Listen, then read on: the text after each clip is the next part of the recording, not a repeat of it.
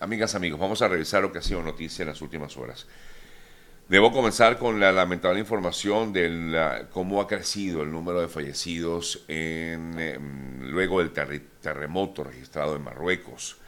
El número de fallecidos a causa de este terrible terremoto registrado el pasado viernes en horas de la noche en eh, Marruecos, eh, que afectó gran parte del país. Em, hasta el momento, hasta este momento, eh, porque hay varias Mm, cifras que han dado algunos medios, pero déjenme revisar a esta hora porque la más reciente yo veía que era unos 2.400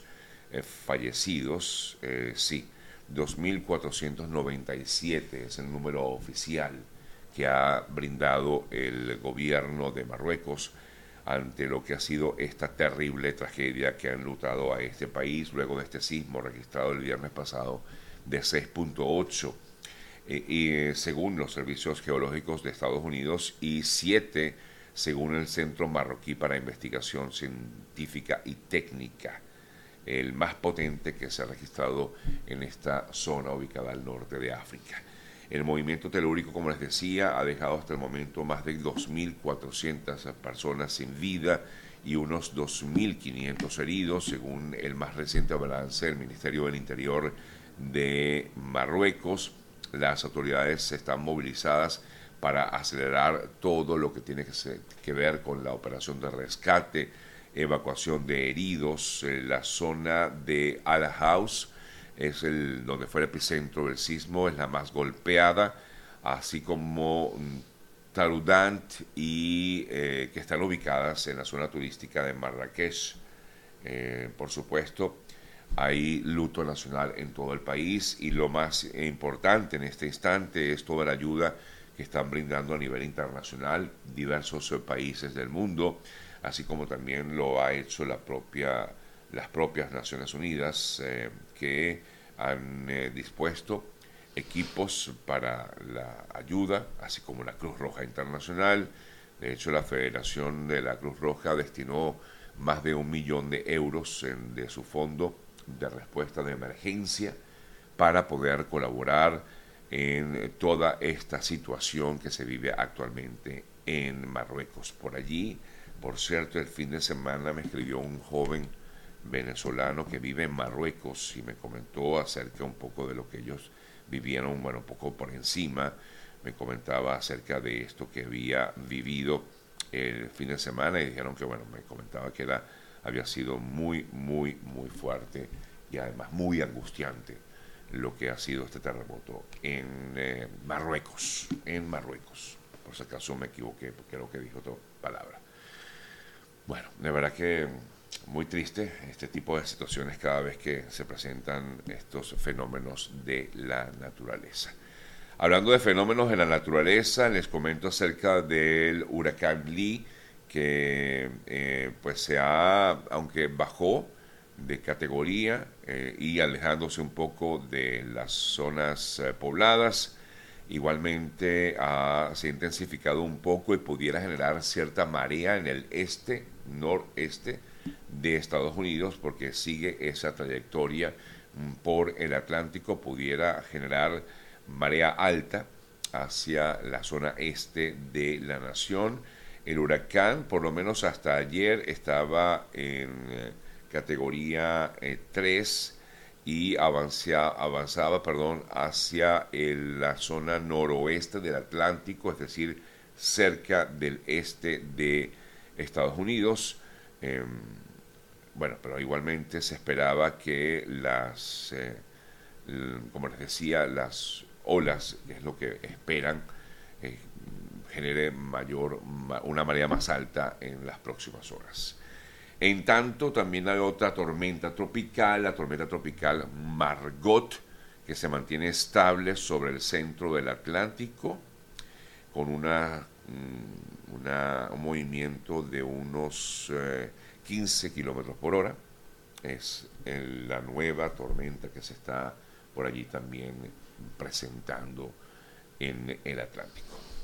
Revisamos otras importantes informaciones. Me voy a España porque ayer fue noticia el hecho de que el presidente de la Federación, de la Real Federación Española de Fútbol, Luis Rubiales, finalmente presentó la renuncia a su cargo, luego de toda la presión que había, se había ejercido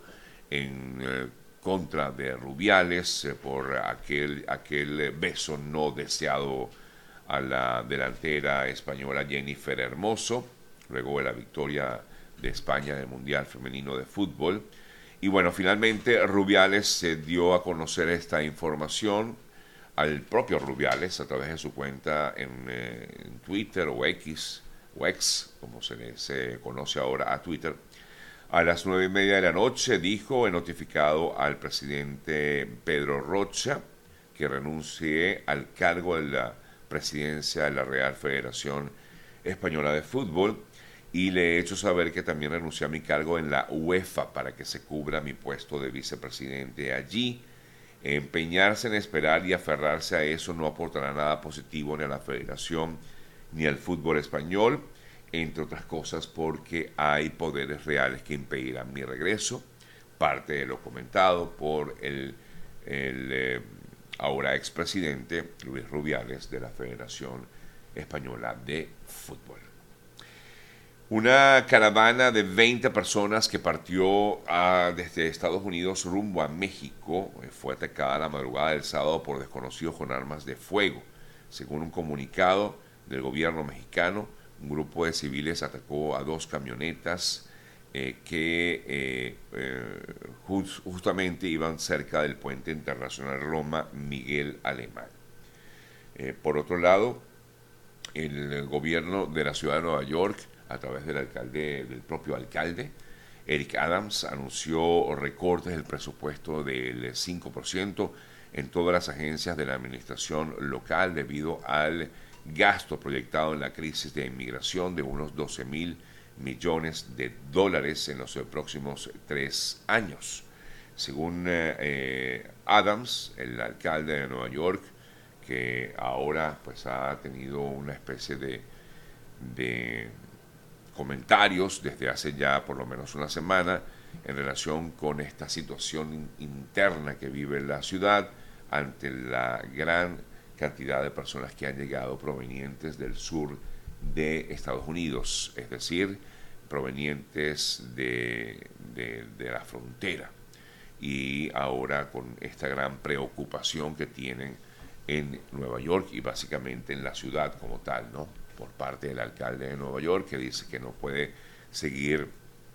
albergando a tantas personas que siguen llegando a esta ciudad, migrantes que vienen en condición eh, irregular. En eh, relación con la situación del Darién, les comento que efectivamente algunos migrantes han informado que la situación está cada vez más difícil, que efectivamente Panamá está cerrando las puertas eh, ante lo que pudiera ser el acceso hacia la selva del Darién. Me imagino que ahora pues habrá un poquito más de control. Eh, recuerden que desde hace ya algunos días el gobierno de Panamá ha dicho que no puede tampoco sostener esta situación, que como no tienen ayuda de otros gobiernos, que no puede continuar en esta eh, situación, es decir, continuar tratando de manejar el problema migratorio por la selva del Darién solos. Y ante ello han tenido que tomar algunas medidas. Como les comentaba hace unos días, efectivamente el gobierno panameño está intentando eh, cerrar como tal el acceso al Darién, pero es un poco difícil tomando en cuenta de que es una selva bastante amplia, ¿no? Y cerrarlos implicaría pues muchísimo dinero específicamente, ¿no? Eh, significaría gastar una gran cantidad de dinero eh, que no tiene el gobierno panameño para pues tratar de, de, evitar el paso de los migrantes por la zona. Pero bueno, pero igualmente están intentándolo y por eso hay comentarios como este que hacen los propios eh, migrantes. Este es el caso de un migrante colombiano que afirma que Panamá le está cerrando las puertas. Me voy a Chile, vandalismo y varios eh, funcionarios policiales heridos, algunas personas detenidas fue parte del saldo que dejó una jornada de violencia vivida en eh, Chile que empañó lo que se llama o se conoce como la romería, en una romería que se dio en la moneda, en el Palacio de la Moneda o las afueras. Los disturbios ocurrieron justo eh, horas antes de que el presidente de ese país, Gabriel Boric, se reuniera con su homólogo mexicano que está allá en Chile, Andrés Manuel López Obrador. La información del vandalismo, eh, de lo que se vivió ayer allí en Chile, en Santiago, unos 40, 50 personas aproximadamente encapuchadas y realizaron violentos disturbios allí cerca del Palacio de la Moneda. Eh, ellos se penetraron en el cerco perimetral, provocaron destrozos en uno de los accesos a la Casa de Gobierno, algunos lanzaron eh, bengalas y objetos en torno a la moneda, derribando vallas de seguridad. El presidente eh, Boric dijo que, por supuesto, condenó enérgicamente estos hechos y que no entendía la razón. Bueno, posiblemente sea protesta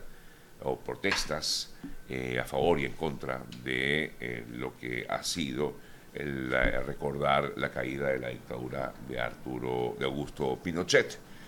Esta romería normalmente pues se hace por los ejecutados y eh, desaparecidos en la dictadura de Pinochet y efectivamente esta situación pues se vio empañada por estos hechos de violencia registrados ayer en Santiago de Chile.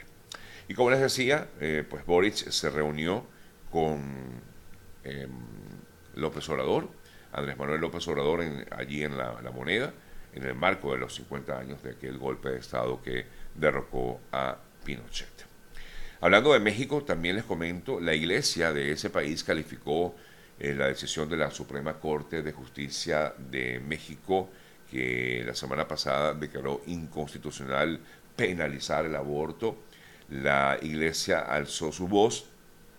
y consideró importante eh, señalar que el argumento que se usa para casi todas las decisiones judiciales en materia de derechos humanos es el libre desarrollo de la personalidad y es por esta razón pues que allí, como les decía, pues también la Iglesia levantó su voz en eh, contra de lo que ha sido esta decisión tomada por la Corte Suprema Mexicana de despenalizar el aborto en todo México.